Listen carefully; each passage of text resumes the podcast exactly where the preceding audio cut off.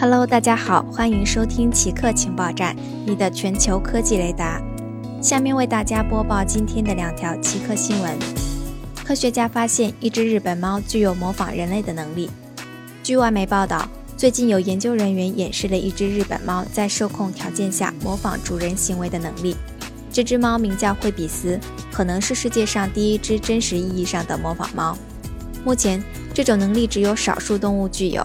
此前只在海豚、鹦鹉、猿和虎鲸身上发现。动物行为学家克里斯汀·维塔莱指出，人们普遍认为猫是孤独并且反社会的，但研究却发现猫实际上在观察并学习人类的行为。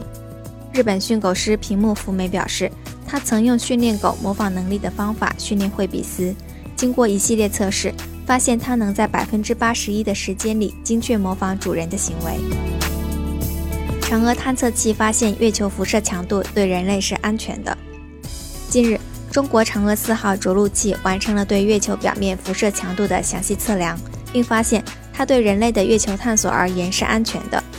虽然此前阿波罗任务的宇航员携带了计量计来测量他们暴露的辐射量，但实际上测量的是整个任务过程中的辐射量，而不是月球表面的辐射量。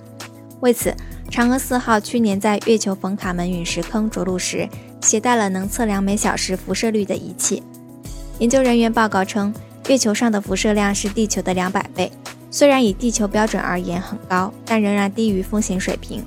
此外，研究人员还计算出，月球基地只要覆盖五十厘米的月球土壤，就足以提供保护；再用十米深的水提供屏障，就能抵抗偶尔发生的太阳风暴。好的，以上就是本期节目的所有内容。固定时间，固定地点，我们下期再见。